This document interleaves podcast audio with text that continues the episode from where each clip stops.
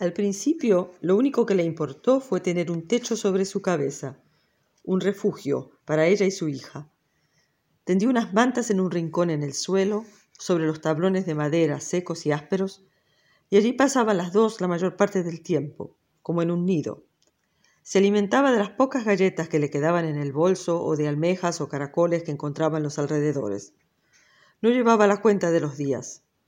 Como los animales, Empleaba las horas de oscuridad para descansar y las de luz para buscar comida o hacer tímidas exploraciones, siempre con la niña amarrada contra su pecho. A menudo se movía en círculos, cuyo centro era el nido, y nunca se alejaba demasiado. La casa era más grande de lo que a primera vista parecía. A ambos lados de la pieza donde dormían se abrían sendas puertas que daban a dos salitas. En la que estaba a mano derecha entrando por la galería de espaldas al mar, había un pupitre, cuya tapa Adela abrió esperando encontrar quizás alguna clave sobre los dueños ausentes. Pero solo halló un par de lápices y algunas hojas de papel, amarilladas por el tiempo. La sala de la izquierda, en cambio, parecía haber sido un dormitorio. Contra la pared había una cama de una plaza y junto a ella una mesa y una silla, la madera de todas ellas seca y blanqueada por el sol. Ese era todo el mobiliario de la planta baja. Al fondo de la pieza en que dormían había una escalera, precaria, hecha de tablas clavadas a dos tablones verticales, que conducía a una trampa abierta en el piso superior. Quizá porque desconfiaba de la estabilidad de los escalones, Adela nunca quiso subir. De ahí que la planta alta fuera mucho tiempo terra incógnita.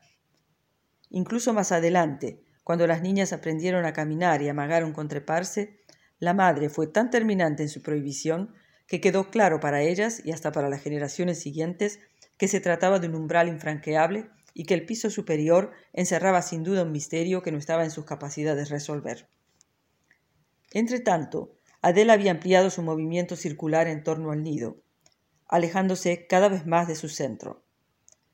Una mañana de verano, cuando la niña no tendría más de tres o cuatro meses, salió a caminar. Como por haber venido del sur lo conocía, se dirigió al norte. Se anunciaba un día caluroso, así que se cubrió apenas con unos trapos ligeros e improvisó con lo que pudo unos sombreros para proteger a la niña y a ella misma del sol. Iba por la orilla, como le gustaba, mojándose los pies para refrescarse. Mucho rato anduvo sin sentir el paso del tiempo. Caminar era su forma de pensar. Solo un par de veces se detuvo para amamantar a la beba. A su derecha se extendía azul e inmenso el mar y a su izquierda la arena. Húmeda y compacta la de la playa, ahí mismo bajo sus plantas. Volátil y ondulante más allá la de los médanos. Por kilómetros se extendía igual a sí mismo el paisaje pero a media tarde se encontró de repente en un sitio donde las dunas daban paso a una inmensa roca basáltica que se cortaba abruptamente en acantilados al llegar a la costa. Como la marea estaba baja, la ancha playa por la que venía se prolongaba en una franja que bordeaba la pared de basalto.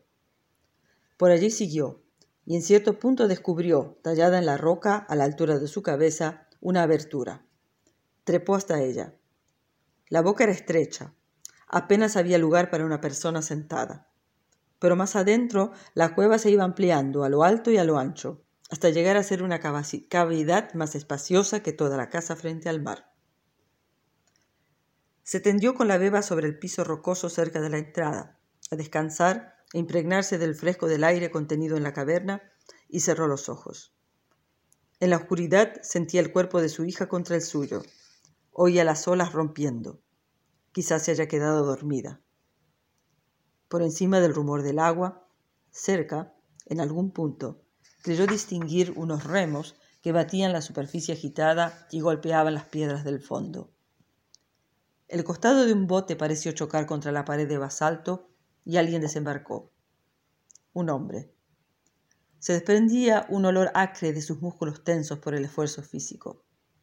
Lo sintió sentarse primero y acostarse luego a su lado. Ella le daba la espalda y rodeaba con sus brazos a la niña que dormía contra sus pechos.